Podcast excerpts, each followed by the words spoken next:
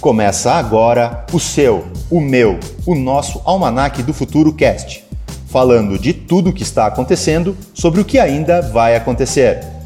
E aí, pessoal, tudo bem? Eu me chamo Fernando Portela e sou fascinado por contar histórias que transformam vidas usando o poder das palavras e o repertório das boas ideias. E eu sou o Thiago, um eterno estudante, curioso, hiperativo e sempre inconformado. Ah, e eu só tomo água comprada.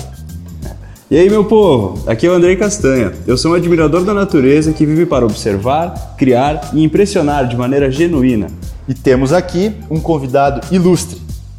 Ele já foi chamado de garoto prodígio e a gente sabe que ele é muito mais que isso. Mal Maioli, seja muito bem-vindo. E aí, eu sou o Mal Maioli, sou um criador autodidata, amante da cor laranja e do universo da música. Ótimo, Mal. Seja muito bem-vindo, a gente está muito feliz com a tua presença. O Mal está aqui por causa de uma série de questões que a gente levantou e a gente não gostaria de falar desse assunto sem contar com a presença de um artista, né? Até porque a gente vai falar sobre adaptação, o poder do áudio. E o que, que significa essa questão da adaptação? Por que, que, que a gente vai abordar esses temas? Nós vamos falar o poder do áudio no sentido de que a música e o áudio, a transmissão, o rádio sempre precisou se adaptar em todas as eras. Então, nós vamos passar pelas eras da, da música, a era do rádio, vamos contar um pouco sobre como houve essa adaptação, vamos passar uh, pela questão dos artistas, como eles também se adaptaram. E na era atual, né, como hoje streamings poderosos como Spotify, Deezer e uma série de outras ferramentas conseguem tanto monetizar uh, os, os, os artistas como monetizar as ferramentas. Então, para começar, gostaria de fazer uma retrospectiva sobre a questão da história da evolução do rádio, né? Muitos não sabem, mas o rádio não começou como rádio, né? Ele, ele começou como um fonógrafo em 1887. Ele foi o primeiro aparelho capaz de gravar e reproduzir sons. Vocês sabiam disso? Nem ideia. Nem ideia. A partir daí, em 1897, teve a invenção do rádio.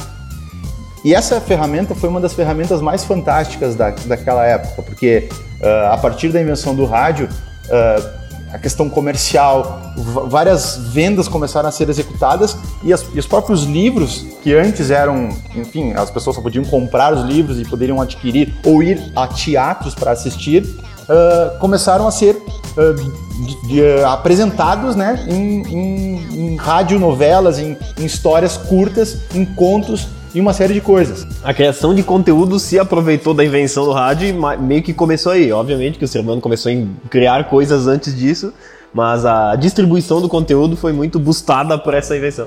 Exatamente.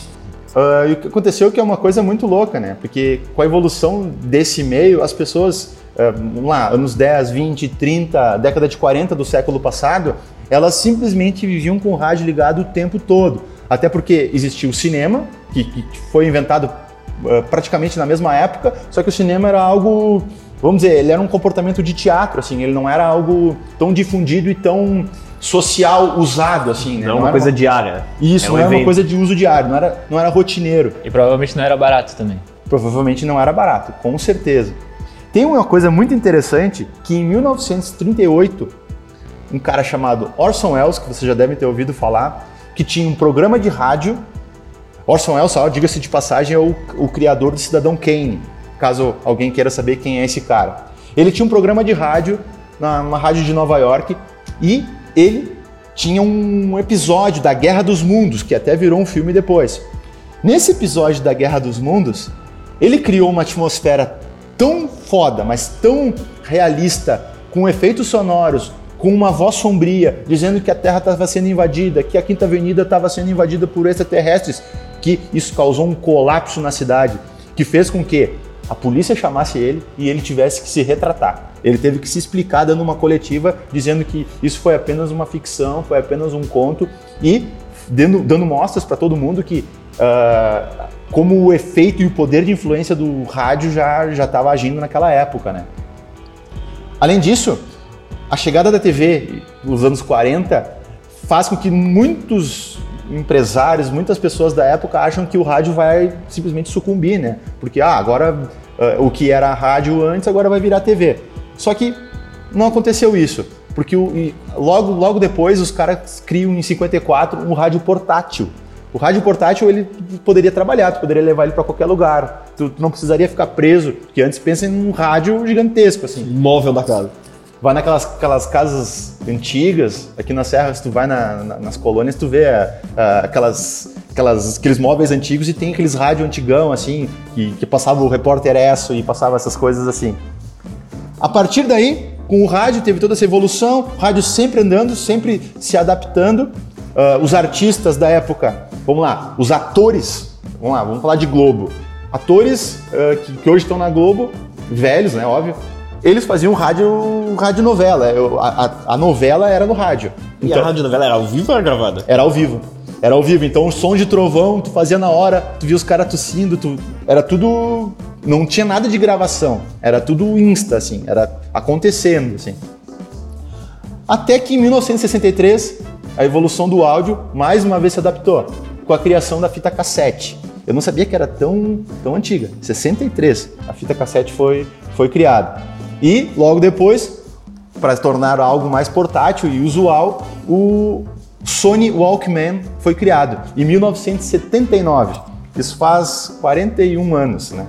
Então é, a gente está vendo que é uma baita de uma trajetória onde a, a, a, o áudio foi se adaptando e, e, ele, como padrão, ele vai se adaptando de uma forma onde ele, ele, se junta com as pessoas, onde tu possa levar, onde tu possa chegar junto com ele e ter informação onde quer que seja. Informação seja musical, informação seja através do rádio, né? E até se for fazer um paralelo com o hoje, claro, a gente vai chegar lá, mas a gente percebe que o, o áudio ele sempre consegue dar a volta por cima e ser um, de, um destaque dentro da comunicação. E já, já anunciaram o fim do áudio umas 50 vezes, né? Tipo assim, esse aí já foi o, a, o famoso mais morto da história da humanidade. Já morreu 500 vezes e ainda... Eu não peguei a época do Walkman, mas eu, eu sempre quis ter um Discman. Eu também nunca tive um Discman. É, eu também. Mas sempre foram, foram feitas coisas, assim, o áudio foi sofrendo transformações para entrar cada vez mais na vida das pessoas. Então, beleza, era um móvel da casa, daí depois foi para rádios portáteis, aí depois foi pro Walkman, aí depois o Discman, e aí, enfim, iPod. E assim, né, a gente está falando da questão do áudio uh, como uma ferramenta muito informativa e ferramenta cultural, mas óbvio que a gente não está esquecendo, né, você pode estar tá achando, ah, do, e o vinil, e o vinil? O vinil ele já existia, ele estava acontecendo, só que ele estava num cenário Uh, como é que eu vou dizer, uh, muito mais uh, cultural na, na, na, na, época. Assim. O vinil ele não, não ia reproduzir um programa de rádio, né? O vinil ele, ele é uma coisa gravada, então ele não é uma, uma onda para ser emitida ao vivo, vamos dizer assim. Então por isso que a gente não citou o vinil, né? E em 1983, já que a gente falou do vinil, a venda de fita cassete ultrapassa os discos de vinis. Isso é muito emblemático porque anos 70, anos 60, era só disco que tinha. Tanto que tu não falava, ah, o teu álbum. Não, é o teu disco, né? O disco era sinônimo, tanto que existe uma era chamada era disco. O disco era o sinônimo do veículo sonoro que, que o Mal, por exemplo, se, se fosse lançar, ele ia lançar um disco, né, Mal? Sim. Ainda é chamado até hoje, né? Lançou um disco novo. E eu, que sou o cara mais novo, eu nunca tinha parado pra pensar nessa, e, nessa analogia. E ainda aqui, né? hoje né? é sinônimo de qualidade. É, é. Lançar um disco hoje ainda é ultracultural, como é. era antigamente. É isso aí. E o que aconteceu foi que, uh, em 1990, uh, começou a, a, Enfim, a internet já existia há um tempo, né? Mas começou a ela a se popularizar no mundo. Então, começou a questão da era digital e o rádio migrando para era digital também. Então, nessa época, lá por 96, teve o, o Sonic Wave, que se tornou a primeira estação de rádio da internet. Era fantástico, assim. Tu pegava e acessava. Uma hora tu tinha que ficar sintonizando no teu aparelho de rádio. E outra hora tu pegava e simplesmente entrava na internet e tu tinha todas as rádios do mundo. Botava numa rádio paraguaia, assim, e tu conseguia entrar e, e escutar. Hoje parece surreal, tu entra em qualquer rádio, mas nos anos 90 pensem que isso era uma coisa totalmente muito além do que já tinha acontecido, né? E dentro disso ainda tinha a era do cassete, que foi uma, foi uma época de transição para o CD que foi quando eu nasci, assim, em 93 eu lembro que meu irmão já tinha os Walkmans, né? Nossa. E ele tinha também gravadores de áudio, que ele conseguia gravar a cena exterior com a, com a fita. Eu acho isso genial também. Hoje a gente está gravando o podcast dessa maneira, então é mais um sinal de evolução, né? É verdade. E eu peguei essa transição. Eu não tive Walkman, mas eu tive Discman. E aí eu lembro que eu ia viajar com aquele negócio assim, tamanho de um palmo, e eu tinha um porta-CD que parecia um hambúrguer. Ah, quem Ele- tinha um Discman no ônibus assim era o cara mais legal. Ah, eu né? ia, eu viajava no busão com o Discman. Minha filha. Muito bom, muito bom. Eu, eu sei que a primeira, minha banda favorita é o Metallica, a primeira música do Metallica que eu escutei foi numa fita gravada aí, por engano no outro lado. Era uma, era uma fita do System of a Down que meu primo gravou pra mim. E aí, sem querer, ele botou uma música do Metallica lá pra ocupar a fita, porque ainda tinha uma música sobre. E aí, tipo assim, depois daquele momento, eu falei assim: não, eu quero essa banda aqui, como é que eu pego dessa banda? Volta lá, meu primo pega o rádio e grava uma fita aí só do Metallica pra mim.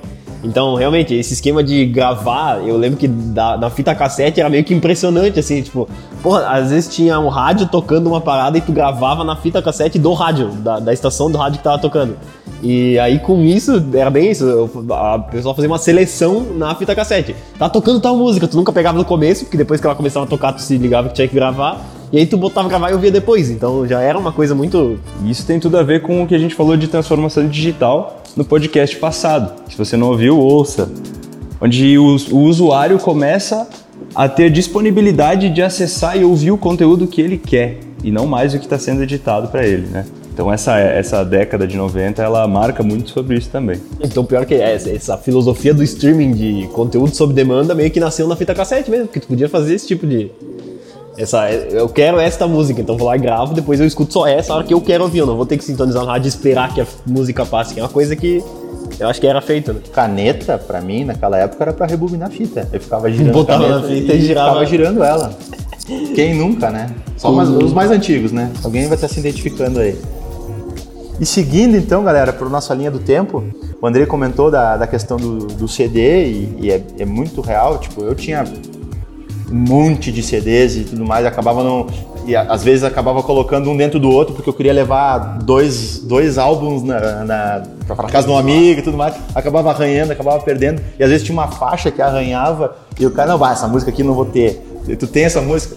Detalhe que o meu carro ainda tem um rádio de CD, então eu sei do que tu tá falando, Porti. Eu, eu, eu passo por isso ainda em 2021. Mas, Não, tranquilo. mas ah, eu lembro que o CD era uma coisa meio cult, assim, tipo, a galera tinha um monte de CD em casa, assim. E aí tu, nossa, olha esse cara, ele tem muito Um CD. case e o cara ficava. ia na casa de um amigo, assim, a primeira coisa que o cara ia olhar era os, CDs. os CDs que o cara tem. Assim, ó, o cara tem toda a coleção do Black Sabbath. E vocês lembram que foi criado nessa época, depois da criação desses quatro veículos, vamos dizer assim, que eu acho que era a Toshiba ou a Philips, que tinha aqueles 4 em 1 em casa, que era aqueles radião Sim. que empilhava Ah, fita, eu tenho ainda. CD, Eu co- vinil tô- estou comprando um desse aí, cara. É uma obra de Esse arte, aí é. Omnichannel. E, eu- e uma coisa que era muito louco também é que os móveis já vinham com aqueles esquemas de botar CD. Tipo, tinha uma estante em casa pra encaixar uns CDs. assim. E uma coisa que eu lembro também da época do CD é que pra tu comprar um CD era tipo muito caro. Então era um negócio assim, era, era como se fosse um evento de tu ir na loja e comprar, sei lá, dois CDs ou três, sabe? Nunca era tu comprar um monte assim. E aí se a gente for passar pra hoje assim, tipo, a gente tem milhares de CDs. A gente tem bilhões de músicas ao nosso alcance o tempo inteiro e meio que para de dar tanto valor. Porque eu lembro disso. Sim. Tinha uma prima minha que uma vez por mês ela comprava um CD, porque ela era a prima rica da família. Então uma vez por mês compra um CD. Ia lá 30 e 40 pila, que na época era muito mais do que 30 e 40 pila hoje. E aí tu tinha que escolher um CD. Então, ah, sei lá, eu vou lá e vou escolher o CD do Nirvana, por exemplo. E era aquilo. Tu ia pra casa, escutava até gastar e espera o mês que vem pra tu poder comprar outro CD. Então, o dar valor pra cada música do CD é uma coisa que hoje a gente já não faz mais muito. É, e nem isso, né? Mas na época às vezes tinha umas músicas que tu odiava, saca? Só que tava lá, então tu, tu acabava, a- acabava absorvendo. né? Consumindo, né? E as lojas de CDs, nessa época, abriram muitas, né? Eu lembro que até aqui em Farroupilha, que é onde a gente mora, que é, é bastante interior, assim, tinha umas duas ou três lojas de CD que viviam cheias.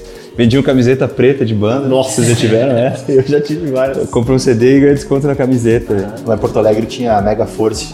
O cara queria comprar uma camisa nova do Iron, era lá. Assim. Ah, mas aqui em Falpilha pelo- tinha pelo menos umas duas grandes, assim, que tipo, tu ia lá e tu tinha todos os CDs, e tu tinha os Discmanzinhos que tu podia ouvir o CD.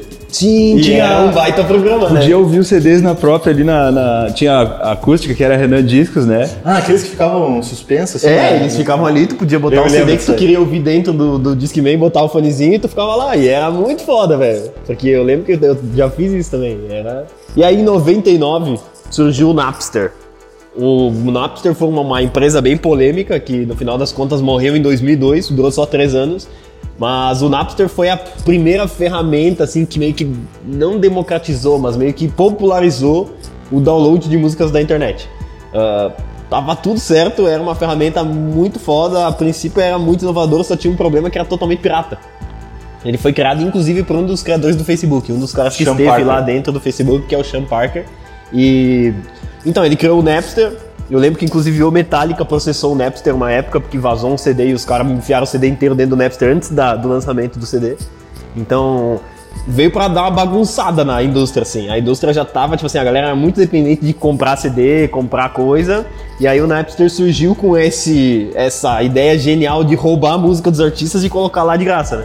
E daí, eu me lembro que os artistas, eles tinham uma questão assim, porque eles estavam resistentes, né? Pensa, o roqueiro lá, Rolling Stones, os, os dinossauros do rock, os caras trabalharam com vinil, depois foram pra fita e depois foram pro CD, e do nada estão dizendo que a música deles vai ser um vai virar um MP3. Não vale nada, né? O que que os caras criaram? Eu me lembro de ter um álbum do. Agora não me lembro o nome do álbum, mas era um álbum do, do Rolling Stones que tinha uma, uma, uma, uma faixa bônus que tu entrava no site, quem se cadastrasse no site ouvia essa faixa, essa faixa bônus. Hoje seria um QR Code, mas eles já meio que se digitalizaram, né? Uma coisa que foi falada do MP3 foi um traço dessa época, assim. Com a chegada do Napster e a possibilidade de fazer downloads de músicas, houve a possibilidade de se gravar CDs, onde tu mesmo podia gravar o teu CD, né? E isso foi outra girada de chave do mundo da música, porque começou a ser disponibilizadas músicas em MP3, músicas que pesam muito menos que uma faixa em Wave, ou Wave, não sei como fala, Wave, que a onda Wave é uma onda mais pesada, possibilitando assim aqueles CDs que a gente tinha e via com 300, 400 músicas, lembram? CD MP3 com CD milhões. MP3, então isso aí também, né, dif- difundiu muito a música, mas de uma maneira errada, né? Até falando sobre isso de que tu falou do Rolling Stones, essa semana eu comprei o disco do Daft Punk, daí veio um disco duplo com encarte e tal, muito legal para colecionador. Só que junto com ele veio um papelzinho que tinha um código, e esse código tu pode baixar o digital do, do, do álbum. Então a mesma cultura que tinha antigamente, ela ainda permanece, sabe? É, hoje é um negócio mais colecionador, mas é, É. isso. É adaptação também. Novamente o áudio se adaptando, é tipo assim, beleza, é muito mais barato, ok, mas vamos fazer itens de colecionador, vamos fazer a galera ainda comprar e, e nutrir isso. Então o Napster nasceu em 99, foi uma, uma febre, meteram louco em todo mundo e em 2002 eles já morreram. Foi processado por todo mundo que existia, todos os artistas possíveis processaram o Napster. Mas ele deixou meio que um marco que não tinha mais volta, que é exatamente isso que o André falou. Eu posso baixar os MP3, ouvir a qualquer momento, fazer a minha playlist num CD e gravar e ouvir no Discman, no carro, em qualquer lugar. E a galera meio que gostou disso, dessa democratização. Agora eu não preciso mais comprar um CD, comprar as 12 músicas por causa de duas que eu quero. Vou lá e baixo as duas. Até porque eu tenho mais de mil músicas baixadas já. E eu lembro que tinha, na, na época que eu era mais novo, tinha essa assim: ah, Fulano tem 10 mil músicas no computador. No Winamp. Uh, não, Fulano tem 8 mil. E aí, tipo, todo mundo ficava nessa competição de quem tinha mais músicas. E tinha essa cultura de baixar as músicas no computador, fazer listas. E aí tinha o Inamp, que eu lembro que, pô, o Inamp, foda demais. E ficava trocando a skin do Inamp, assim, ah, cada um. Eu tinha uma skin azulzona, eu tinha uma amarelona, eu tinha a do GTA. Eu me lembro que o cara era meio discriminado se o cara ouvia no Windows, Windows Media Player. lá. Óbvio. É, não era cool o suficiente. Não, não era cool, não era legal. Então, deixou esse marco, a- o usuário viu que podia fazer o que ele quisesse e gostou da ideia. O Napster morreu, mas o Sean Parker ele virou uma figura que inclusive fez foi muito importante para o Spotify, que é, uma- é- é o assunto que nós vamos entrar agora. Antes de tu entrar no assunto Spotify, eu não poderia deixar de falar da criação do iPod, né? Que nós estávamos falando de acumular, eh, sei lá, 50 mil, eh, várias músicas. Com a criação do iPod, eh, o Steve Jobs foi muito feliz em, em- através de um aparelho totalmente amigável, um aparelho de bolso, algo que com a qualidade de som que jamais nenhum Discman, nenhum Walkman tinha nos apresentado e com uma funcionalidade absurda para tu localizar a música muito rápido, foi criado a Apple, uh, o, o, Apple iPod e a iTunes, né? Onde ali começou o fenômeno, vamos dizer, uh, a, a, partir do Napster, tudo bem, mas o fenômeno do streaming começou a partir daí, da, dessa questão toda de tu, de tu começar a, a, transmitir e ter, ter músicas, né? É, até porque o, na época do Napster ali, os artistas estavam batalhando para tipo entender como monetizar de novo a música, né? Claro, obviamente ainda todo mundo comprava CD, disco, e tudo mais. Aos menos. Né? É. Então acho que com a entrada do iTunes isso acabou é, dando um novo rumo para a indústria. Então, tipo, tá, agora a gente vai ganhar, sei lá, 99 dólares, uh, 0,99 dólares por música ou 1 dólar por música e beleza. A gente tem uma nova forma de. E uma das coisas que mais deixou o iPod e o iTunes famosos foram os fones branquinhos da Apple, esses que a gente tá usando agora. Eles, eles eram um destaque na multidão. Eu lembro que na época tinha esse estudo, assim, tinha só fone preto. Todos os, tu comprava um Discman, tu comprava um celular. Todos os fones, esses que a gente usa na rua, eram pretos. E a Apple foi lá e fez uma, uma baita ação de diferenciação que também ajudou a difundir o iPod, o iPod que era um fone branquinho. Então, em contramão de toda a indústria, eles fizeram um fone que, cara, só era branco. A diferença é que o outro era preto e esse era branco. E aí quem usava o iPod na rua se destacava que nem um, assim, uma vaca roxa, assim.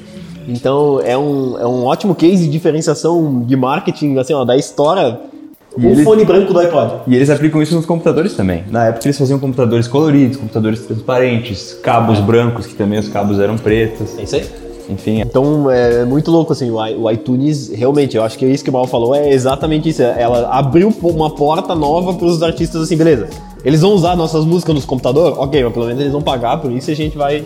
vai é, eu não vivi aquela época, mas provavelmente deve ter rolado uma resistência muito grande dos artistas, sabe? Só que eles viram que eles tinham que se adaptar igual. Então, hoje em dia tá acontecendo a mesma coisa. E antes que a gente entre no assunto do Spotify e esqueça o iTunes, o iTunes segue forte. O iTunes não é tão forte, não tem uma receita como a do Spotify, porém ele é mais sólido. O iTunes ele vem crescendo aos poucos, com, junto com os usuários da Apple, e segue forte pelo fato de hoje na Apple One tu conseguir assinar várias coisas e o, e o iTunes o Apple Music estar incluso, né? É. Então ele, ele mantém uma solidez assim e é uma, uma ferramenta muito utilizada, né? É, e eles estão atacando em todos os lados, né? Tipo, eles estão querendo competir junto com a Netflix, fazendo documentário e filme, então... Uma coisa que, antes da gente chegar então no nosso, nosso assunto principal, que é o Spotify, um comentário interessante é que a partir lá dos anos 2003, 2004, a, os programas de rádio, que foi o nosso início do assunto, começaram a virar podcasts também. Ali os caras perceberam que eles tinham que também criar uma nova forma de distribuir, porque a gente até então estava falando da questão dos artistas, né? E o rádio também ia começando a ficar obsoleto, porque as pessoas já estavam começando a estar tá migrando para o digital, já estavam, elas já não estavam mais olhando para uma questão analógica lá do rádio e ligar o rádio e tudo mais. Os mais antigos ainda ligam o rádio, mas a maioria das pessoas, a juventude, a grande massa, onde eh, seria a grande fatia do mercado, estava migrando também. Então o que, que as rádios fizeram? Começaram a streamar os seus conteúdos também. Eles começaram a utilizar as plataformas de, de podcast de um jeito muito rudimentar na época, mas começaram a usar. Começaram a, a fazer uh, transmissões como eram de rádio para o podcast. Eles utilizavam o termo para ouvir mais tarde, né? Caso queira Tipo, não, é, não existia linguagem podcast, mas eu lembro que o Pretinho Básico já tinha, assim, ouça o episódio da, de ontem. Na internet. É, Nossa, isso, é, eu lembro que uma vez eu, eu, nessa época eu escutava o Pretinho Básico as duas edições todo dia. E aí, sei lá, cara, alguma coisa aconteceu. Caiu o telhado da minha casa, eu não pude ouvir. Onde é que eu consigo achar o episódio de ontem? Eu preciso achar o episódio, senão hoje às 18 eles vão falar uma coisa que eu não vou saber. Aí eu vou perder toda a minha. Então é muito isso já era um formato de podcast que eles não sabiam, é, mas é bem isso. É, mas tinha um podcast que para mim eu ainda ouço hoje e que na época começou em 2006, eu até pesquisei, é o Nerdcast. Então, desde essa época eles já são referências, porque ninguém provavelmente fazia, ou se alguém fazia, não continua como eles estão hoje. E eles têm já 15 anos de, de caminhada, então... 15 anos de podcast, cara. Eu não sabia que tinha começado em 2006, mas é, é uma das maiores referências quando se fala em... É uma referência, obviamente, nossa, de todo mundo que quer começar um podcast eles são a referência. Então, cara, 2006 é uma visão. 2006, aproveitando o ensejo, ano que foi fundado o Spotify, né, Thiago? Então, o Spotify foi fundado na Suécia em 2006. O que acontece? Tinha dois sócios que eles eram amigos. Um trabalhava numa desenvolvedora de games e o outro trabalhava na empresa de marketing digital já em 2006. Então fica aí o recado pra galera que tá achando que marketing digital é coisa de 2020. Vocês estão pelo menos 15 anos atrasados. Então eles eram amigos e eles se reuniam para conversar sobre negócios depois do trabalho. Ah, sempre tinha fazer uma janta, alguma coisa desse tipo e ficava trocando ideia.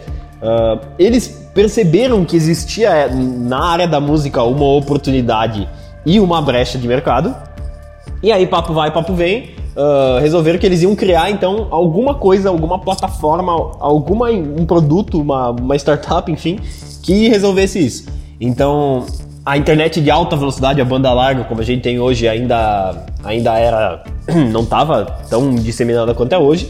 E a música era cara, ou era pirata. Então, tipo, ou tu baixava nesses programas de pirataria da vida, ou tu pagava iTunes que não era barato. Tu comprava por música na época.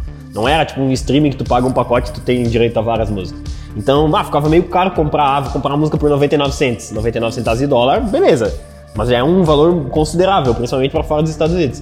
Então eles perceberam esse gap e perceberam que eles podiam, ah, vamos fazer uma, um serviço de assinatura que a pessoa tenha acesso a todas as músicas que a gente conseguir botar lá dentro da plataforma e pague uma, um pacote. E então em 2006 criou-se a ideia, uh, mas a plataforma só foi lançada em 2008. Eles ficaram esses dois anos e para quem acha que o Spotify é aquelas empresas de garagem assim que começou com duas pessoas sem recurso nenhum, meio que não é isso. Uh, como a gente falou da Amazon na primeira, no primeiro episódio do podcast, o Spotify começou com 21 milhões de dólares de investimento, que eles angariaram através de fundos de investimento e gravadoras também, que viram que a pirataria estava dominando e que meio que, como o Mal falou, viram esse serviço como uma das soluções para esse mercado voltar a ganhar dinheiro e também, ah, tipo assim, uma, uma aposta de longo prazo. Levaram fé no produto falaram assim, olha, pode ser que num futuro a gente ganhe grana através desses caras aqui e não é mais através da venda de CD. Então, uma curiosidade, o Spotify quando foi lançado em 2008, beleza, a empresa nasceu em 2006, mas o serviço foi lançado em 2008 para os usuários finais. Ele tinha um esquema de convite igual do Clubhouse de hoje. Então já tinha toda essa antecipação, toda essa exclusividade. Então a galera que acha que tipo, ah, o Clubhouse está criando uma tendência, nem a pau. E uma outra coisa que eles pensaram na época, antes de lançar e depois de fundar, que foi em 2007, bem nesse meio, eles começaram os estudos de inteligência artificial e machine learning, já nessa época, que vem totalmente ao encontro da questão do usuário. Além de ele poder acessar uma música que não é pirata, de alta qualidade, da onde ele quer, eles já começam os estudos para as descobertas do Spotify, que são geniais. Então começaram a ajudar o pessoal a descobrir novas músicas e aí realmente ser um veículo de descoberta musical mesmo. O que faz ajudar a expansão dos artistas. Porque aí o próprio algoritmo vai lá, pinça um artista específico e larga para uma pessoa específica. Isso já em 2007. E hoje isso virou um monstro. E aí depois o Andrei vai falar tudo sobre a, o algoritmo do Spotify, mas isso é uma coisa que já aconteceu com o Mal também. Ah, tu cai numa playlist lá, tu é um artista independente, que não é tão conhecido. Tu cai numa playlist que o Spotify criou, e aí te explode. Então, é, realmente, é, é uma ferramenta. Só antes de a gente chegar nisso. Uh, então, basicamente, a partir daí, a música parou de ser uma coisa baixável que tu baixasse no teu computador ou no celular e passou a ser uma coisa streamável. Passou a ser um artigo de streaming. Tu não tem mais acesso, tu não pode mais baixar no teu computador. Na época, o Spotify até te possibilitava, depois ele parou de fazer isso.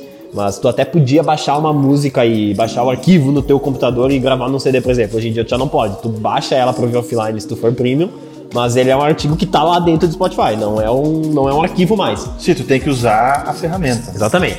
Então, aí o que que acontece? Por isso que até a gente falou do Sean Parker, o fundador do Napster. O Sean Parker, ele entrou no Spotify para ajudar a internacionalizar a plataforma.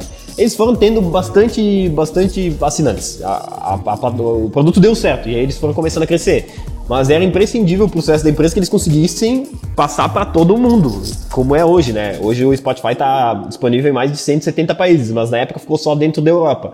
Quando o Sean Parker, que é ironicamente o criador do Napster, chegou no Spotify, ele que ajudou a levar para os Estados Unidos, que é o maior mercado consumidor do mundo. Então, quando chegou nos Estados Unidos, imagina o boom que deve ter dado. E trazer para o Brasil e toda, e toda a América, enfim, todos os países fora lá da Europa e, e Estados Unidos. Então, esse cara que há, há um há tempo atrás tinha criado uma maior ferramenta de pirataria da história, talvez ele nem entendesse que ele estava criando uma parada de pirataria, talvez ele só tenha tido o viés de democratizar a música, de conseguir compartilhar. Mas enfim, ninguém é bobo também, né? Mas esse cara que meio que foi uma pessoa importante para a indústria, ele foi uma, uma pessoa que mexeu na indústria duas vezes, então. Quando ele criou o Napster em 99 e meteu o louco em todo mundo, e depois para interna internacionalizar o Spotify e aí realmente ser a plataforma que meio que a gente conhece hoje. Perfeito, perfeito. Eu acho que é legal, até aproveitando que o Mal está aqui, uh, para nos passar uma visão, porque ele, apesar de ser novo, teve que se adaptar também à realidade do streaming, à realidade uh, do som que ele, que ele produz. Como é que foi para ti, Mal? Como é que foi uh, os teus primeiros passos para tu chegar a desenvolver, a, a desenvolver o, o, que que te levou a primeira a, a ser artista? O que que fez com que tu quisesse seguir por essa carreira? Eh, eu vou tentar contextualizar porque tem coisas do Spotify que também fazem sentido comentar aqui. Mas inicialmente, primeiro, minha carreira musical sempre foi muito despretensiosa, assim. Desde eu comecei isso aos 15 anos. O Andrei que está aqui era DJ na época também e me auxiliou em muitas coisas. E sempre tudo foi muito, muito despretensioso até a partir do momento que eu percebi que eu tinha que investir dinheiro nisso e isso ter um retorno. Então, as coisas foram acontecendo dessa forma e primeiro eu era DJ, depois eu descobri que eu gostaria de fazer minhas próprias músicas e fui atrás de descobrir como fazer isso. É, aí eu comecei a criar e eu lembro que na época o, a loja principal era o Beatport, então os DJs eram obrigados a comprar as músicas não que hoje eles não sejam, né? Obviamente o certo é tu comprar tuas músicas ainda, porque é a única forma de tu poder tocar elas. Mas hoje, obviamente, que a pirataria tá aí para acabar ajudando. E nessa época todo mundo ganhava receita através, principalmente desse site no meu nicho, né? Porque a música tem vários nichos, então, sei lá, talvez no indie as pessoas que toquem indie uh, comprem em outra loja. Enfim, o Beatport ela sempre foi essa referência. Hoje em dia ela ainda é, apesar de estar tá perdendo força para outras plataformas. E eu lembro que primeira, as primeiras músicas que eu lancei foram realmente assim, sem pensar muito. Umas gravadoras aqui do Brasil mesmo eu consegui fechar. Mas aí chegou o ponto que eu lancei pela Prisma Tecno, que na época era uma gravadora pequena ainda, mas a gente conseguiu atingir o top 50, 62 do, do Beatport de vendas. Então foi aí que deu o start para eu realmente começar a monetizar a minha música, sabe? E obviamente com, a, com as apresentações era, era a parte onde eu, eu ganhava dinheiro e tudo mais, mas uh, o artista em si ele sempre tem que tirar uma renda disso e na época o Spotify não era popular, era só o Beatport ou outras plataformas de venda e foi aí que eu comecei a construir meu caminho. Daí depois teve alguns outros lançamentos que não foram tão uh, grandes, mas aí teve o pela Dalzok Music, que é uma gravadora aqui do Brasil mesmo, que a gente atingiu o top 1 do, de uma sessão do, do Beatport, que é a de Deep House. Então aí sim, a gente passou por tipo várias gravadoras grandes, que na real foi uma colaboração minha e do Chris D. E aí atingiu o top 1 de vendas e depois a gente fez um. A gravadora mesmo fez um disco de vinil. Então foi outro marco da minha carreira que me auxiliou assim a tanto monetizar isso quanto mostrar que o caminho pode ser esse, sabe? Só que isso foi em 2018. E aí de 2018 para 2019 o Spotify popularizou ainda mais, né? Na época todo mundo já usava. Mas eu lembro que acho que até o meu plano premium eu comecei a pagar em 2018. Então, tipo, foi um, um, foram dois anos ali que mudou muito, sabe? E aí 2019 as playlists começaram a ser mais populares. E 2020 que uh, realmente estourou. E aí, enfim, sendo bem rápido, né? Mas 2020 uh, as playlists começaram a abrir para os artistas, então agora tu entra no Spotify for Artists, que é um aplicativo, aí tu faz o pitching lá. Então tu meio que defende o porquê tua música merece estar numa playlist do Spotify. E aí, obviamente, eles vão ler, vão ouvir tua música. Isso é realmente feito, não é feito por máquinas, são Sim, pessoas é que, que olham. E aí eles falam assim, tá, tua música tem potencial para ir para tal playlist. Então eles jogam para a playlist mãe do Spotify lá e obviamente, quando tu ouvir a, a playlist lá, ela vai ser recomendada para ti no teu perfil pessoal de descoberta. E acaba que isso, obviamente o Andrei vai falar mais, mas a, a, a máquina acaba funcionando assim, sabe?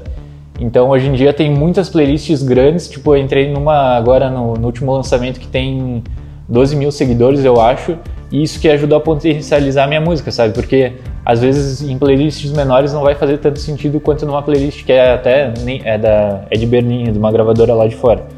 Então, é, hoje em dia existem empresas que trabalham para criar playlists que se tornem famosas e elas vendem esse serviço de tu poder entrar nessa playlist. Inclusive o Spotify, em seu período de expansão ali, meados de 2010, ele comprou diversas empresas. Umas 6, 7. Que, que eram as melhores empresas montadoras de playlists e experiências para as pessoas. Tipo, eles realmente viram que a playlist era o grande ponto de virada de chave deles. Tipo, acho que hoje a gente tem mais de 30 bilhões de playlists criadas no Spotify. E as criadas pelo próprio Spotify são as playlists mais ouvidas de todas. É. Então esse é o ponto, assim, muito, muito da tecnologia do Spotify foi baseada nas playlists.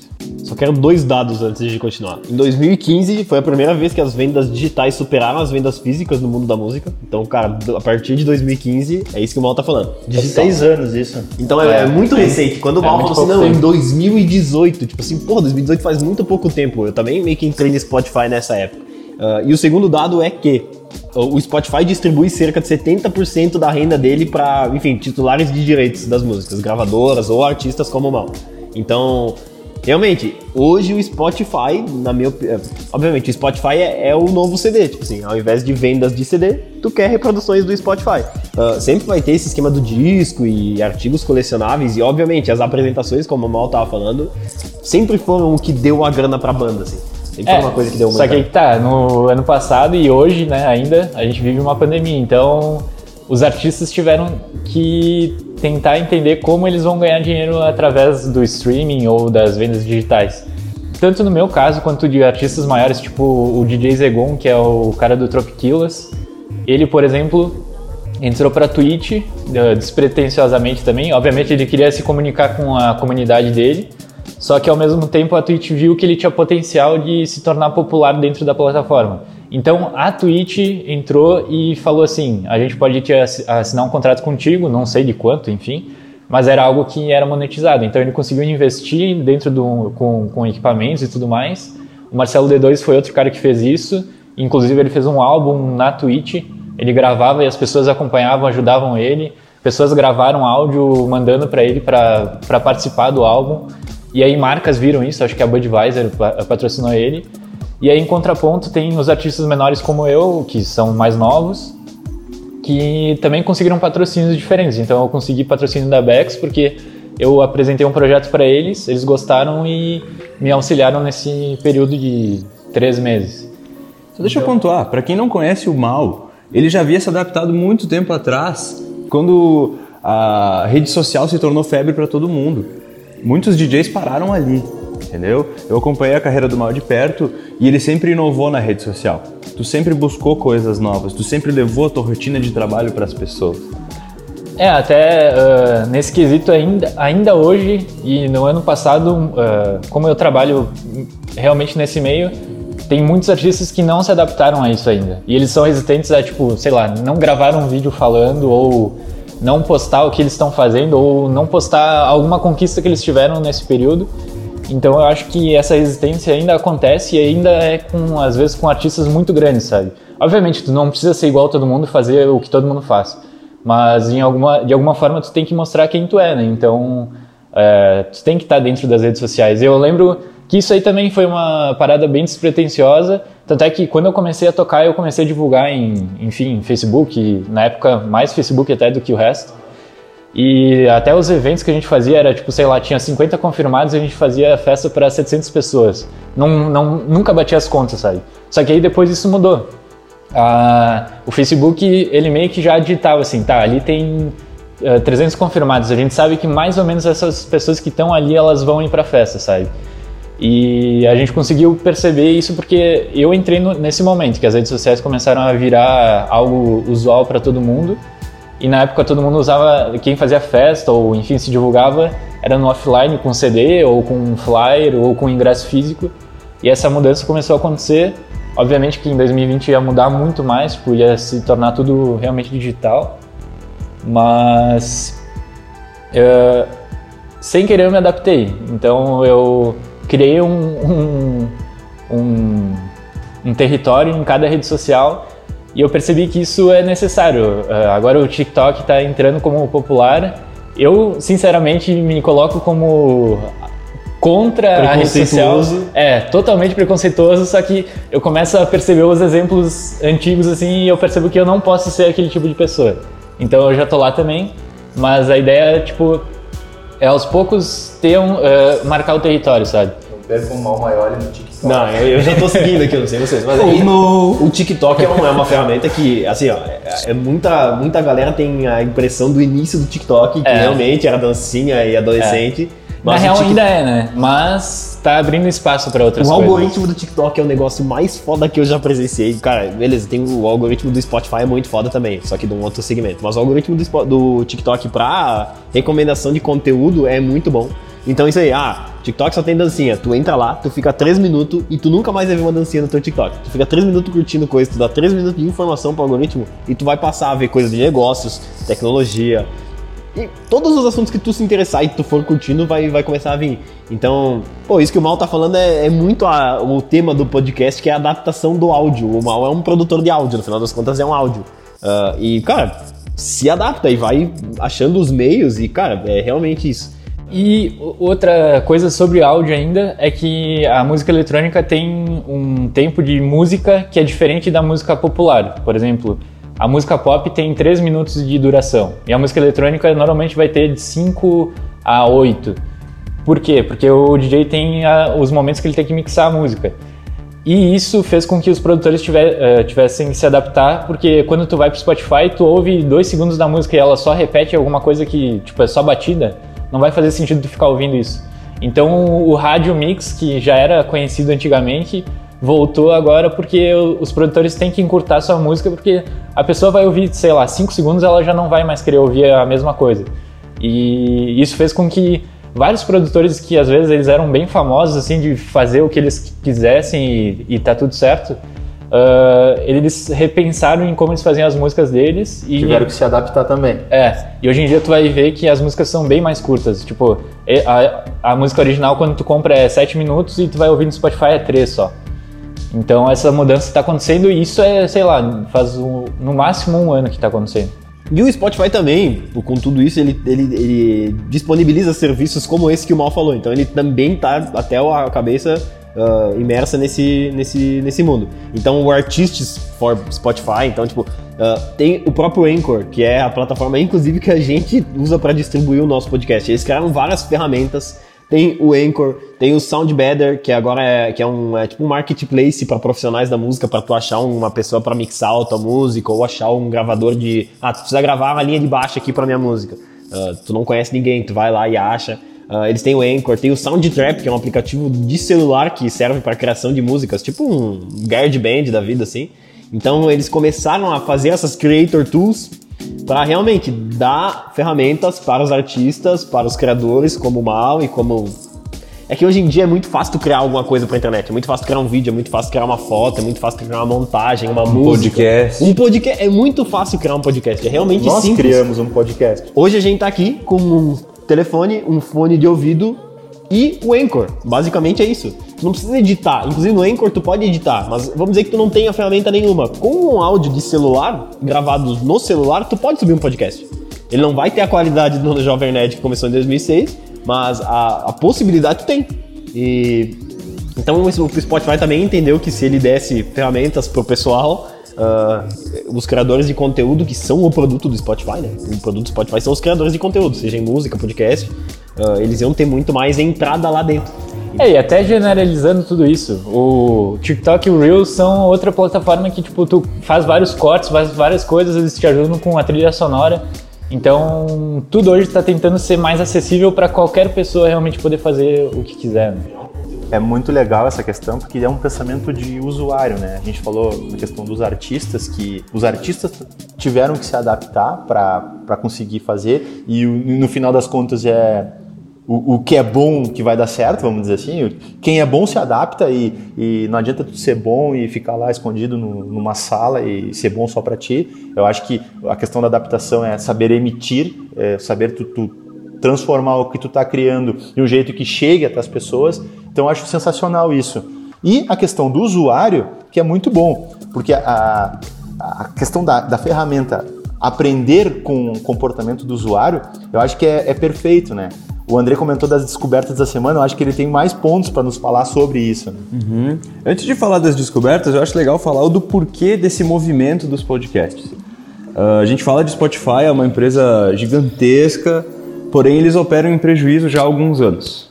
E não que isso seja uma coisa, ah, vai quebrar, esse, esse prejuízo diminui. Porém, eles buscam ferramentas para conseguir suprir isso, né? Até porque o Thiago comentou antes que 70% do lucro ou do faturamento vai para os artistas, né?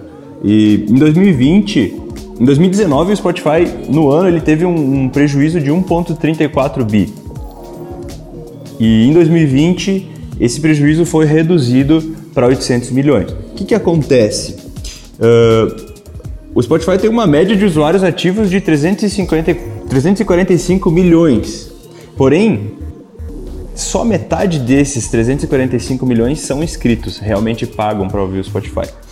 Então, olhando para esse lado, desde 2018 o Spotify vem investindo muito em podcasts e audiolivros, como uma forma de conseguir rentabilizar um pouco mais e entregar mais informações para o usuário, facilitando com que esse usuário vire criador. Então ele está realmente botando lenha na nossa fogueira, assim. Quem ganha no final das contas somos os, nós usuários, né? É isso aí. E indo para a parte da, da, da, inteligência artificial do Spotify, então, uh, a gente já falou sobre, muito sobre isso e eu vou só tentar organizar um pouquinho para tentar explicar para vocês como as descobertas da semana do Spotify ou as sugestões de músicas das playlists são tão geniais. Uma das, das ferramentas que vem sendo estudadas desde o início da criação da ferramenta são os taste, taste maps, que são mapas de perseguição. Por exemplo, tu, tu vai explorar uma música, eu vou escrever lá, Mal Maioli na minha busca. O Spotify já vai me taguear como esse cara gosta de música, de música eletrônica, esse cara gosta de deep house e de tech. E de artistas novos. E artistas novos. Ele já me tagueou isso. Aí eu vou lá e começa a, começa a ser criada a minha árvore.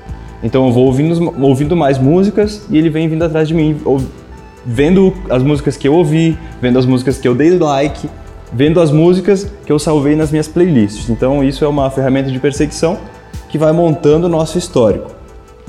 E o segundo passo, que é o mais importante do Spotify, é que eles olham para as playlists. Além de ter criado diversas playlists no início e ainda criar elas para disseminar artistas, o Spotify se baseia pelo nome que as pessoas dão às suas playlists, os artistas que eles colocam dentro e os estilos musicais que tem dentro dessa playlist. Por exemplo, eu tenho uma playlist Café, onde eu tenho duas músicas do mal dentro da minha playlist. Se outra pessoa tem uma playlist Café e tem um, um artista semelhante ao mal lá dentro, o Spotify vai entender isso. Spotify vai entender isso, vai ver que eu nunca ouvi aquele artista e vai me apresentar aquele artista. Genial. Quando eu ouvir aquele artista, eu vou ter um sentimento de que eu já conhecia algo parecido, porque eu ouvia o mal. Uhum. Liberando assim dopamina. Me fazendo salvar a música, gostar do artista e ainda assim elogiar o Spotify por ter me apresentado isso. Eu vivo descobrindo músicas no Spotify. Eu, meu tempo é muito mais descobrindo do que ouvindo músicas que eu conheço. É, aí eu acho que tá até tem coisas diferentes. Tipo, no teu caso tu descobre muita coisa e no meu caso, no último ano principalmente, eu ouvi muita coisa igual. Mas eu não sei se foi porque era um, foi um ano muito atípico que eu tava que tipo a, a classe artística acho que virou muito mais para si mesmo e tentou se entender então, tipo, foi um momento que eu ouvi repetidas vezes as mesmas músicas. Tanto é que, uh, comparar com outros amigos, uh, ele deu aquela, no fim do ano lá, as descobertas e tal. Eu descobri, sei lá, 700 artistas novos, ele disse. E daí, sei lá, tem pessoas que nem são do meio, assim, que eu converso, assim, e sei lá, descobriram 5 mil uh, artistas. Então, acho que vai muito do mood da pessoa também, sabe? E acho que o Spotify entende muito isso, de fazer playlist de tudo que é mood, sabe? Se tu colocar lá, esses dias eu, eu segui uma playlist que é até brasileira, que é Cozinhando com Bog. Então, tipo, eles fizeram uma playlist só de Bog Music, e no caso deve ter Disco Music lá também. E aí tu tem muitas, muitas descobertas que depois isso vai reverberar nas outras playlists que tu tem, que são só tuas, né? Tipo, descobertas da semana. Isso aí. E é legal que eles classificam isso por gêneros.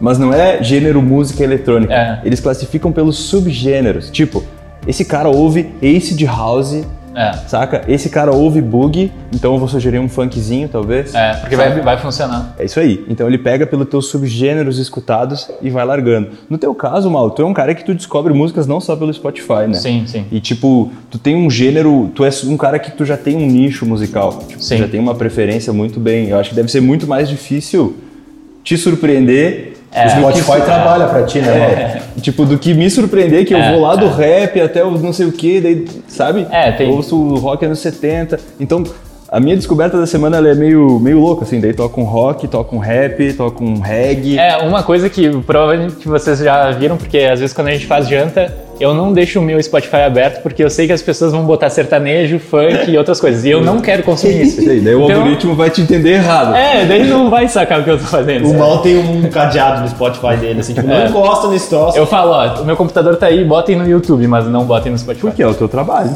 É Também, também, É uma ferramenta. Também. É muito louco. É, assim, o Andrei conseguiu a proeza de explicar o machine learning do Spotify do jeito básico, mas assim, deve ser extremamente complexo. É um- Existem bilhões de subgêneros e combinações infinitas. É isso aí. Eu tentei explicar duas, né? Espero que vocês tenham entendido. Mas, é, realmente. Depois de uma das dicas que a gente vai dar, tem mais uma, um meio de como descobrir e como eles fazem isso, então... É, aqui é a dica de livro. Então, cara, realmente, é, não, não se imagina que vai ser um negócio simples. O Spotify é uma ferramenta altamente tecnológica. Eu só quero voltar num assunto que o Mal falou um tempo atrás, que é o esquema do Twitch.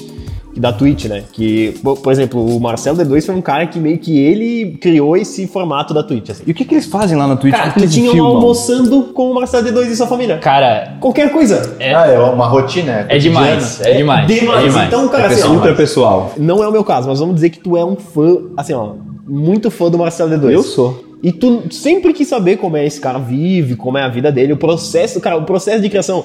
ah, não na Twitch, mas eu sou fã do Linkin Park.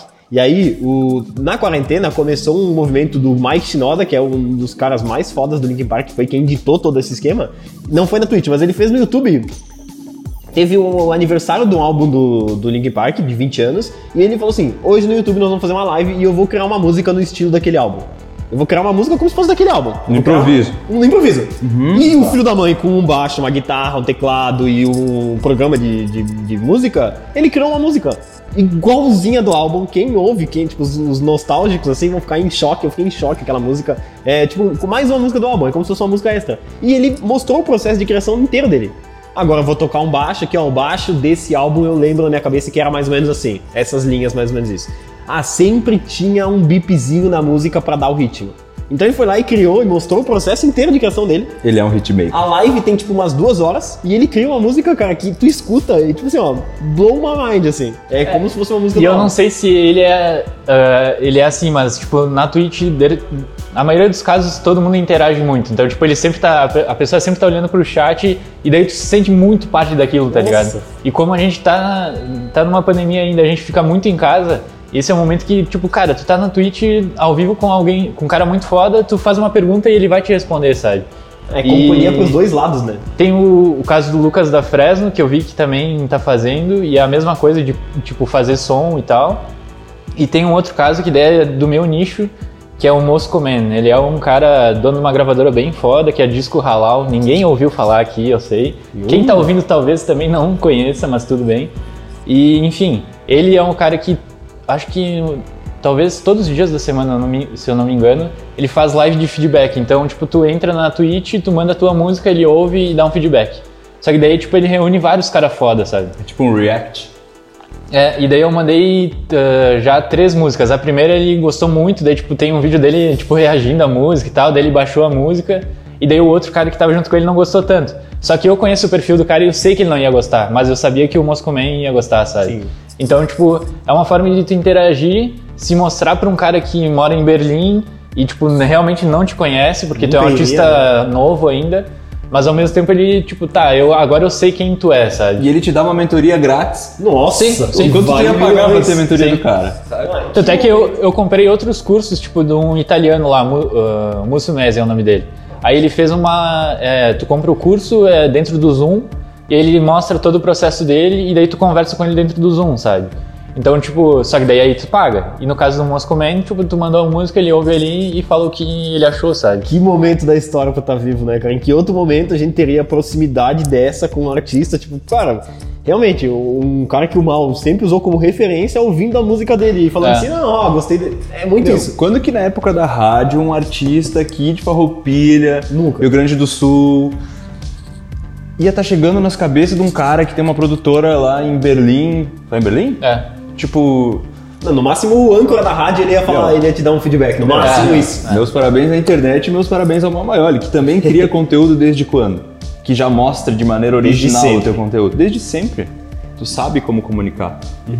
Antes, eu acredito que eh, se um artista, por exemplo, visitasse Farroupilha, sei lá, tem um DJ famoso em Farroupilha, provavelmente ele ia na rádio, ia promover o, o- a apresentação dele, e as pessoas para falarem com ele poder mandar perguntas É. ou Ia precisar de 10 dias úteis pra conseguir fazer uma conversa. uma carta. E quando, e quando ligasse ia ser aquela rasgação de seda, não ia entrar no assunto do ah, Nem eu ser- adoro teu trabalho, É. aquele papo todo, e, E não, tchau. e não ia ser Não ia ter o um que o Mal feedback acabou de- válido, né? de nos dizer, né? Que, que ele quer saber o feedback do cara, ele quer se conectar com o cara. E isso o digital, ferramentas fantásticas como o Spotify A e Twitch também, né? tweets são capazes de, de realizar, né? É, e eu acho que a internet tornou tudo muito mais íntimo. Então, tipo, os artistas, todo mundo ende- endeusava todo mundo. Hoje, normalmente o artista mostra que é difícil ser artista.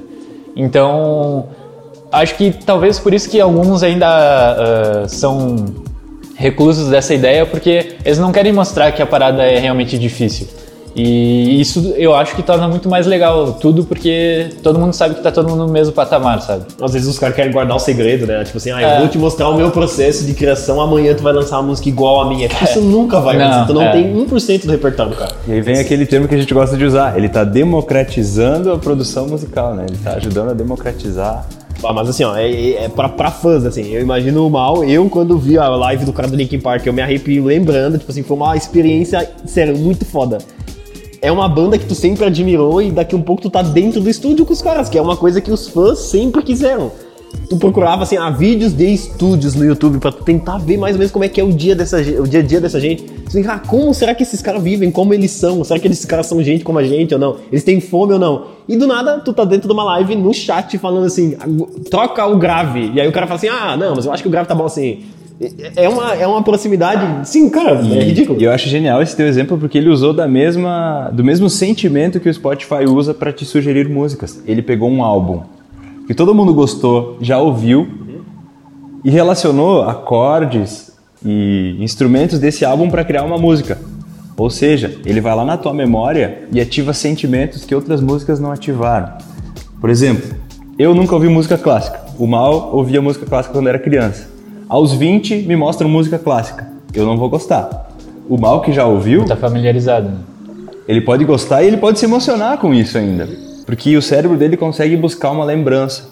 Então, Sim, uma, uma, uma memória afetiva. é, e esse assunto puxa muito o pano para o nosso livro indicado de hoje, né? Então acho que eu vou esperar para poder comentar um pouco mais. Tá? Não, acho que vamos, Eu vamos dentro acredito dele que a gente pode, eu acredito que a gente pode seguir até ah, pela pelas recomendações. Ah, semana, na semana passada deu muito certo a questão da gente começar pelo livro e acredito que não tem problema nenhum nós falar do livro dessa semana que tem tudo a ver com o nosso assunto, que é o livro Hitmakers. É, quando a gente. Esse livro foi um livro recomendado pelo Mal, então não é uma recomendação título de livros, mas depois eu mergulhei muito nesse livro. E, cara, é. O, livro faz muito sentido com o que a gente tá falando e, e exclusivamente com isso que o André acabou de falar, que é realmente, ele, ele, ele fica tentando te explicar o que, que faz de um hit um hit. Ah, então, Mal, dá a ideia central do que tu achou, eu vou dar a minha também. É, eu percebo que tudo que a gente falou faz muito sentido, porque é, ele fala muito sobre familiaridade. Para nós pode ser traduzido como referência também na área de criação, só que tudo que a gente ouve, consome, sei lá, come também, tem alguma lembrança do passado. Então, é, provavelmente no, eu, por exemplo, gost... eu ouvia muito Nirvana quando era menor, quando era criança. E aí hoje em dia eu sou super fã do LCD Sound System do Soul Axe, que são é, bandas eletrônicas, só que elas puxam pro indie rock e pro rock. Então tudo isso, é, acho que essas semelhanças do passado fizeram com que hoje eu mergulhasse muito nesse mundo e gostasse muito disso. E o livro é basicamente isso. Ele traz muitos exemplos, ele traz o Spotify, acho que até um dos cofundadores fala no livro.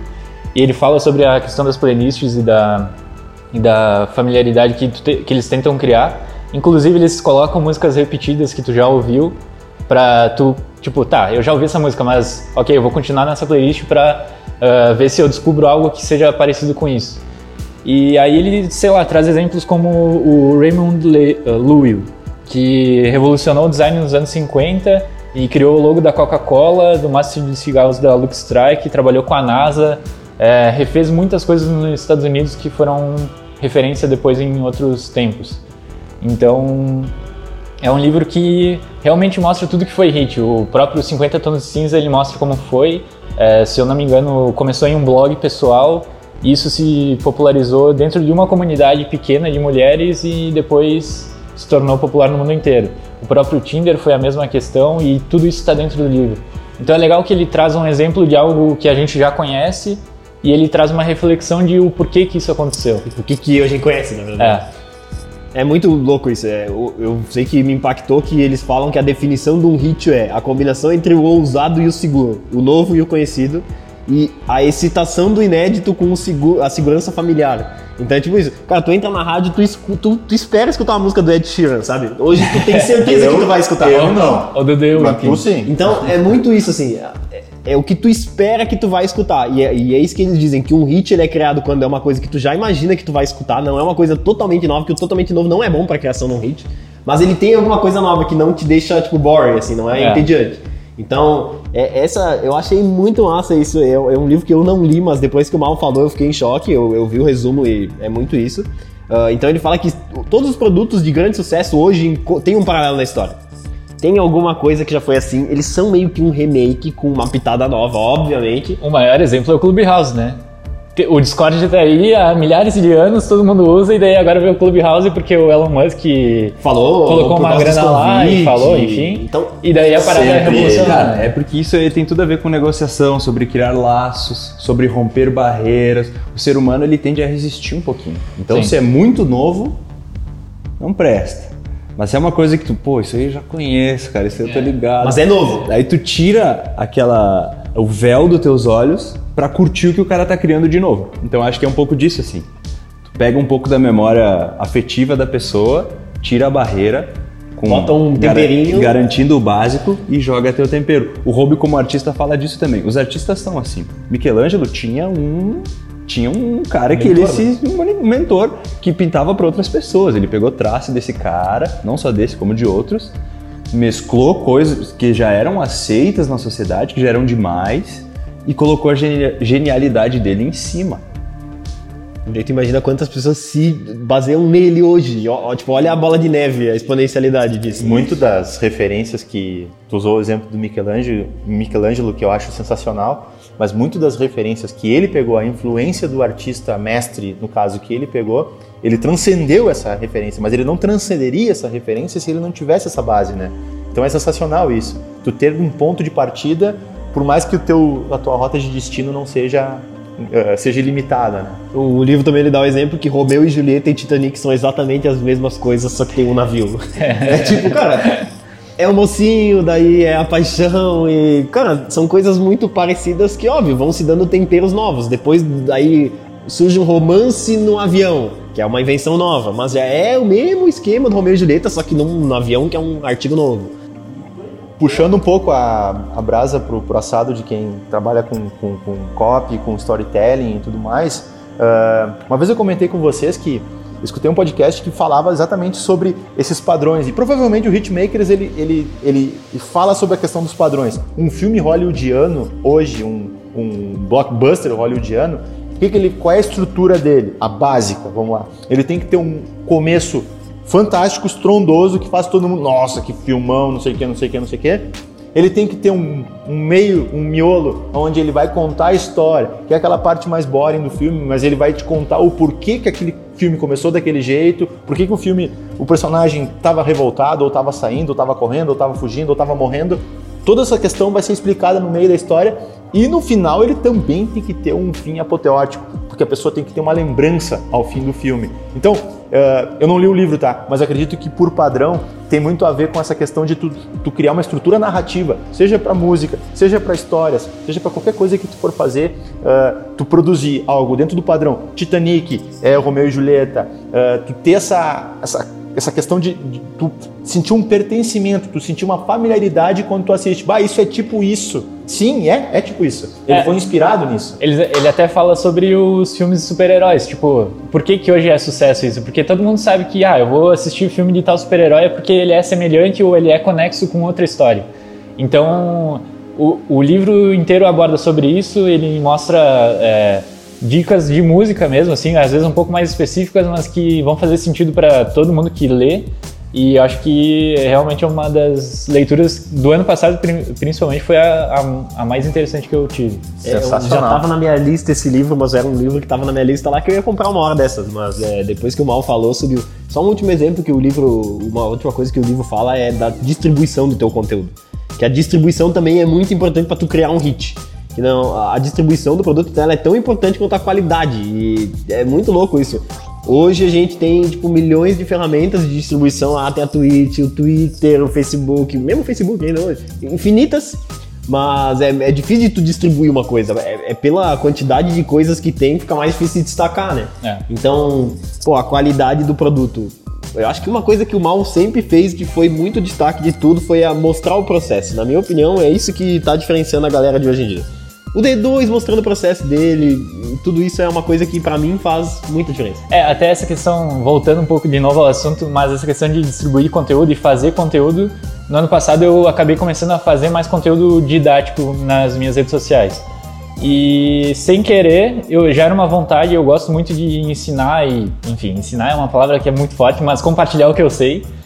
E Uh, sem querer, tipo, um produtor de São Paulo me chamou se eu não poderia dar umas aulas online. Daí eu falei, cara, posso, sabe? Só que, tipo, eu não vou ser tão didático, eu não sou um professor pra lá e tipo, a- apresentar o programa e falar as coisas super 100% corretas, sabe? Que na verdade eu, aí é o novo professor Mal, é o cara que não sabe didática. É, eu, tipo, apresento o que eu sei da forma que eu sei, da forma que eu aprendi. Tudo que eu aprendi em produção musical, praticamente, eu aprendi sozinho no YouTube, com amigos que eu tinha dúvidas e chamava. Então eu falei, cara, eu posso te apresentar isso. E ele gostou dessa ideia. Aí eu comecei a fazer conteúdos mais didáticos, obviamente eu estudei muito mais. E aí teve mais dois, ah, dois produtores agora, iniciantes, que me chamaram. Então esse ano, além de fazer tudo que eu faço, eu dou aula na terça e na quinta. E aí tem esse outro produtor de São Paulo que vai começar no mês que vem. E a ideia é, tipo, voltar. ah, voltar não, mas começar a dar mais feedback para produtores próximos, porque isso auxilia muito eles. Eu faço isso com. Eu, eu acabo contratando o serviço de outros produtores, então, tipo, é uma roda que tem girado e é algo muito interno, assim, pessoal. ah, só que eu tenho aprendido bastante com isso. Então, ao mesmo tempo que eu consigo compartilhar coisas, eu consigo ter insights para mim mesmo. E tem sido bem enriquecedor, tipo, tanto compartilhar quanto receber isso, sabe? É uma bola de neve que beneficia muito os dois lados. Então, É. tipo, tu vai criando repertório pelas coisas que tu escuta, tu ajuda pessoas. É que é muito isso. A gente nunca sabe. a- Co-branding, vamos dizer, Aham. uma cooperação, né? E a gente nunca sabe o tamanho de uma ajuda. Tipo, às vezes tu ajudou um cara aqui. E, cara, pra ti não custou nada. Tu ajudou um cara aqui, sei lá, de, mandou um direct, tu respondeu uma parada de uma frase pra ele. Daqui um pouco, esse cara, com isso que ele te falou, ele tá, muda a vida dele, muda o pensamento dele. Às vezes não vai mudar de um dia pra noite assim, mas vai botar uma sementinha que, cara, daqui a 10 anos esse cara pode estar ajudando outra pessoa. É, é um espiral assim que é muito absurdo. isso. E o mal, em vez de ensinar uma técnica e talvez tu ensinar a forma que tu usou pra aprender, Faz muito mais sentido vai fazer muito ser- mais sentido pro cara. Se tu ensinar ele a fazer a pesquisa certa no YouTube O mindset, né? ou pedir a dica certa pra pessoa certa, talvez ele tenha a tua fórmula de aprendizado. Sim, sim. E o futuro fala muito sobre isso, não é sobre aprender o que já está sendo feito, não. É sobre aprender a aprender de novo, entendeu? É por isso que eu digo que é essa forma que o mal tá dizendo, ah, mas eu não sou um bom professor. Então tu é, É o melhor professor, tu é o professor dos, É, daqui pra frente. Porque, Isso é tipo, ah, genuíno. eu não sou técnico, sabe? Tipo, ah, eu, o delay ele funciona dessa e dessa forma. Às vezes eu só falo, cara, ele funciona assim, ó. Quando tu mudar esse isso. parâmetro e esse, ele vai, vai, vai tocar desse jeito, sabe? E tu ensina o cara, tipo assim, é- isso foi uma das coisas que mais mudou a minha vida, assim. É, ninguém nunca me deu as, as paradas, ninguém, tipo assim, não teve um professor que te guiou. Ah, Agora tu tira esse botão, agora tu aperta isso e vai acontecer isso. Mas sempre foi me ensinado a aprender, tá ligado? Então, eu, tipo assim, eu sempre aprendi a aprender. E as, as pessoas que me inspiram, assim, eu fico tentando assim, cara, como que esses caras pensam? Como que esses caras. Como é que é a cabeça deles? Como que eles chegam nessa conclusão? A conclusão pouco me importa, porque beleza, a conclusão já tá ali. Sim. Se tu virar o botão do delay, vai acontecer isso. Mas foda-se isso. Eu quero saber por que, que o cara vira o botão do delay, tá ligado? Por que, que ele pensa em virar o botão do delay? Por que, que na música dele ele encaixou um momento que ele fala assim, não, esse aqui é perfeito para um delay.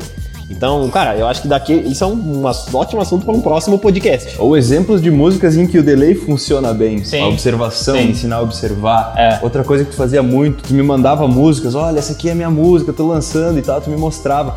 Esse período de testes e provas, ele é muito aplicado no design. O designer que não faz isso, ele não é bom, Sim. sabe? Tipo, é mais um ponto positivo pra ti, assim, né? Outras coisas que tu pode tá estar... Os acertos, né, que vai tendo na vida. Eu acho que, cara, esse é um assunto que a gente tem muito que falar no podcast. Tipo assim, como que as pessoas aprendem, o conhecimento, porque, cara, o conhecimento daqui pra frente vai ser muito diferente do que foi do daqui pra trás, assim. Tipo, não, não vai ter. Eu acho que o conhecimento é uma das áreas que a gente não vai poder se inspirar no passado pra criar o futuro. tá As ligado? fórmulas prontas não vão existir. Mais do que o Meio que machine learning, é human learning. Meio que as pontes foram quebradas, na minha opinião, tá ligado? Mas enfim, isso é um assunto para o próximo. Galera, vamos falar do filme, do filme da semana. A indicação é uma indicação que eu confesso que adorei essa indicação porque para mim esse filme faz parte da minha vida e vai de encontro um pouco com a questão que nós estávamos comentando agora, agora mesmo sobre o livro Hitmakers, que é a questão de algo que deu certo e funcionou no passado pode dar muito certo no futuro, sendo que eh, o filme em questão que é o Blade Runner 2049 ele já está no futuro, né? E o filme que eu comento que é nostalgia para minha vida é o de 1982, que é o Blade Runner, o Caçador de Androids, que era com estrelado pelo Harrison Ford, né? E esse filme aí foi fantástico, ele foi um, uma- um ponto de mudança na história do cinema, porque a ficção científica naquela época era vista como uma... uma era aquela coisa só de, só de, de bichos, aliens e tudo mais, e não que alien não seja legal, mas ah, não falava sobre a questão futurista de um jeito tão poético, de uma forma tão realista, de uma, uma estética tão bem acabada como naquele filme de 1982. No, 19 no filme de, de agora há pouco, o Blade Runner 2049, o que é muito interessante é que a história do filme de 82 continua. E esse novo caçador de androids, que era antes representado pelo Harrison Ford e agora é o Ryan Gosling, ah, faz com que esse novo, esse novo recruta, esse novo cara, esse novo caçador de androids, ele vai atrás do, do, do cara que está desaparecido, o Rick Deckard, que ele está desaparecido há 30 anos. E dentro disso, ele se depara com o mesmo cenário, com a mesma realidade, só que agora com toda a esfera digital, né? A chuva o tempo inteiro, os prédios futuristas, carros voadores, o esquema de neon absurdamente. Nós nos inspiramos muito nisso, né, André? Isso aí, eu acho que o, ponto que eu quero enaltecer do 2049 é que eles conseguiram manter essa ambientação densa, eles conseguiram Densa e tensa. e tensa, eles conseguiram pegar aquilo que existia dentro de nós, mantiveram isso e jogaram para o futuro ainda por cima. Então, é isso que eu quero, que eu acho legal manter e que tem a ver com o livro. Os aspectos do filme que nos lembraram do, Blade, do primeiro Blade, Ru- Blade Runner foram eles foram mantidos de maneira excelente, assim, a ambiência, o, a narrativa, os sentimentos que, a, que essa chuva, que as cidades frias passam, eu, tu se sente inserido na mesma cidade daquele filme que foi feito anos atrás. Eu assisti esse filme no cinema e foi uma experiência. Assim, é, eu não sou um cara muito de assistir filme, mas esse filme foi um filme que me marcou, mas, cara, pela, ah, pela soundtrack do filme. A- a- as músicas do filme, como é, a trilha sonora do filme é absurda. Eu assisti no cinema e eu saí de lá com dor de cabeça, mas eu queria ficar o dia inteiro lá ouvindo aquela soundtrack. E inclusive tem uma playlist no Spotify da soundtrack do filme. É absurdo, sério. Foi um dos filmes que mais me impactou, não tanto pelo filme, mas pela soundtrack do filme, assim, foi, sério, uma coisa que eu não vou esquecer. É, eu recomendo para quem vai assistir esse filme, ah, se dê a chance de assistir o, o antigo. Assi- não vou chamar nem de antigo, o clássico. Assista o Blade Runner clássico, que ele muitas pessoas quando ele foi quando o 2049 foi lançado encararam como um remake. Só que na realidade ele é uma continuação. Então não é a mesma história do, do Harrison Ford lá. É a história da continuação do que estava acontecendo lá no passado só que era um passado dentro de um futuro né? Estamos falando sei lá não tem nem o ano certo é ano quase 3000 então é, é muito louco é um, uma aula de direção uma aula de trilha sonora como o Thiago comentou e de atuação do Ryan Gosling também Uh, super recomendo e já está no, no Almanac do Futuro, na edição do Almanac do Futuro, tá lá o link para quem quiser para quem quiser assistir. No seu e-mail, por favor, né? Acesse o receba o e-mail do Almanac do Futuro que daí tu vai receber todas essas coisas linkadinhas bonitinhas. E fechando as nossas indicações culturais, Tribes of Europa, feita pelos mesmos produtores da Dark, onde ela retrata uma misteriosa catástrofe pós-guerra cibernética em 2074. Meu Deus. É uma série alemã que se passa na Europa, onde depois dessa catástrofe a Europa se dividiu em clãs. Que eu não vou citar porque tem spoiler aí dentro. O Andrei é ótimo spoiler. E esses clãs eles acabam virando rivais. Uns são pacíficos, outros são altamente destrutivos. E a série ela, ela é uma série bem legal, ela é futurista, e ela tem muita, muita relação com Game of Thrones. Ela tem extrema relação com Game of Thrones, por mais que seja futurista. E é aí que ela, ela perde um aspecto, assim, com Game of Thrones, que é a questão das batalhas. Eu, particularmente, as batalhas e lutas eu achei um pouco aceleradas, um pouco sangrentas demais, achei um pouco forçado. Porém, a história me segurou. Eu assisti a primeira temporada e... É, eu comecei a assistir também achei um pouco forçado, assim. Mas, mas, eu acho que realmente eu vou, vou dar uma segunda chance Ela retrata uma realidade que, tipo, é, é além de possível, é uma coisa que. É vai... que não é um negócio que a gente vive, né? Então é? por isso que dá um Parece baque assim, né? inicial. É isso aí. Daí tu pega lá uma tribo de alemãs lá que se auto-intitulam corvos, que tem katana, espada e arma de fogo e arma futurista. É um negócio meio passado, meio futuro. É meio sangrento, assim. Mas é muito legal. A trama é boa. A trama parece com Game of Thrones e ativou aquele sentimento interno que eles a gente leram Hitmakers, né? É, eles leram Hitmakers, exatamente. E, então ela tem uma mistura de Game of Thrones, tem vários atores que são de Dark, vários não. Eu, eu reconheci um ou dois, mas é uma, é uma bela série, assim. Ela vai ter continuidade e acredito que vai ter bastante aceitação do público do Spotify. E é exemplo de, de padrões de época, né?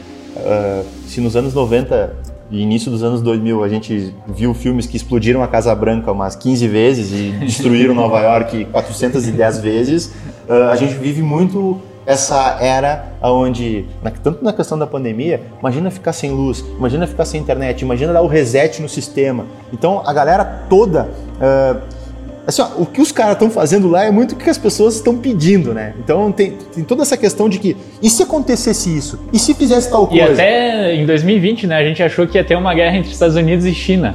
E aí depois veio a pandemia, então é, essas possibilidades provavelmente vão entrar no cinema. E, e é, e o filme ele culpa uma possível guerra cibernética e esse apagão tecnológico em dezembro de 2025, se eu não me engano. E, tipo assim, a gente está entrando numa era em que o nosso dinheiro é digital, o nosso plano de saúde é digital, o nosso visto é digital em diversos Commerce países. de lampião. Tipo, se, se eles cortam o fio lá do, do 4G. Ah, mas a galera aqui do Flow já tem um plano, a gente já tem, a gente vai se mudar para um lugar aqui da cidade, a gente vai reconstruir a internet, só que é inteligente, assim. É, isso e aí vai pegar um médico, vai pegar uma pessoa de casa, a gente já tem um plano, caso isso aconteça, a gente tá muito de boa. É. Eu tô tranquilo, não tô com medo nenhum, tá? A gente vai virar uma tribe of farroupilha.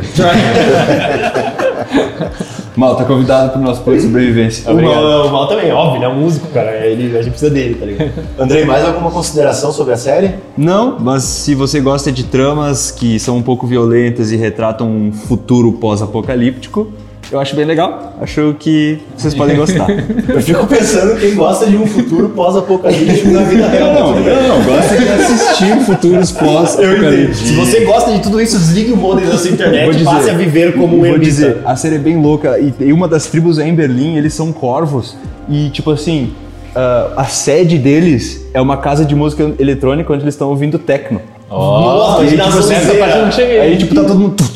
vários góticos vestidos de preto e uns cabelos arrepiados. Coisa que existe em Berlim de maneira bem pequena hoje. E aí do nada chega um rei corvo, assim, bate com o cajado dele, tudo para e volta a ser Game of Thrones. Então eh, tem esse, essa pluralidade na série que eu gosto de chamar de estranho. É estranho, mas é curioso. Mas o estranho Mas- também É, eu gosto do estranho. É, porque é um estranho que relembra alguns outros filmes e séries que daí dá aquele. Imagina a zonzeira na cabeça dos caras sem internet, 24 por dia ouvindo techno, deve ser assim, ó. Deve ser, eles devem estar bem tranquilos. Mas o Mal tem vários amigos que gostariam desse pós-apocalipse. Com certeza. Então, Vamos pra seguindo, frase? vamos pra frase. Vamos, vamos. A gente tem uma frase, a gente separou uma frase aqui que é. Que até o, o meu amigo Andrei Castanha ele fez um post que inspirou essa frase. E a gente vai colocar. va- Vamos comentar ela agora, que acho que é, ela é muito relevante. Se colocarmos a água num copo, ela se torna um copo. Se colocar a água numa garrafa, ela se torna garrafa. A água pode fluir ou pode colidir. Seja água, meu amigo. A frase é do Bruce Lee. Acho que tem muito a ver com o momento que a gente vem vivendo, tem muito a ver com a questão da adaptação, né? A questão de ser água. Ah, acho que muitas vezes nós todos aqui não fomos água, né? A gente colide muito, a gente acaba ah, não aceitando as mudanças e acaba relutando e quando vai para a mudança já tem uma correnteza muito grande para nos levar. né? Então eu acho que é, é, o Bruce Lee todos aqui conhecem o Bruce Lee, né? Todo, acredito que você que está ouvindo também conhe- conheça o Bruce Lee. Ele é um grande mestre e uma das suas filosofias, ah, tanto na luta como espirituais, era essa questão de usar o que ele tinha, né? O ambiente, usar a atmosfera e usar a força do oponente contra ele mesmo. Acho O que, que a água faz? A água se posiciona embaixo das montanhas, ela não luta contra a montanha. Assim toda a montanha despeja água nelas no riacho. É muito isso, assim. Esse período de adaptação, esse período de grandes mudanças. Antigamente, um copo ele, é viral, ele era aquele copo por 30 anos. Hoje, o copo que a gente está vivendo é redondo. No ano que vem, esse copo vai ser triangular, com certeza. A mudança ela está muito rápida. Temos que ser água.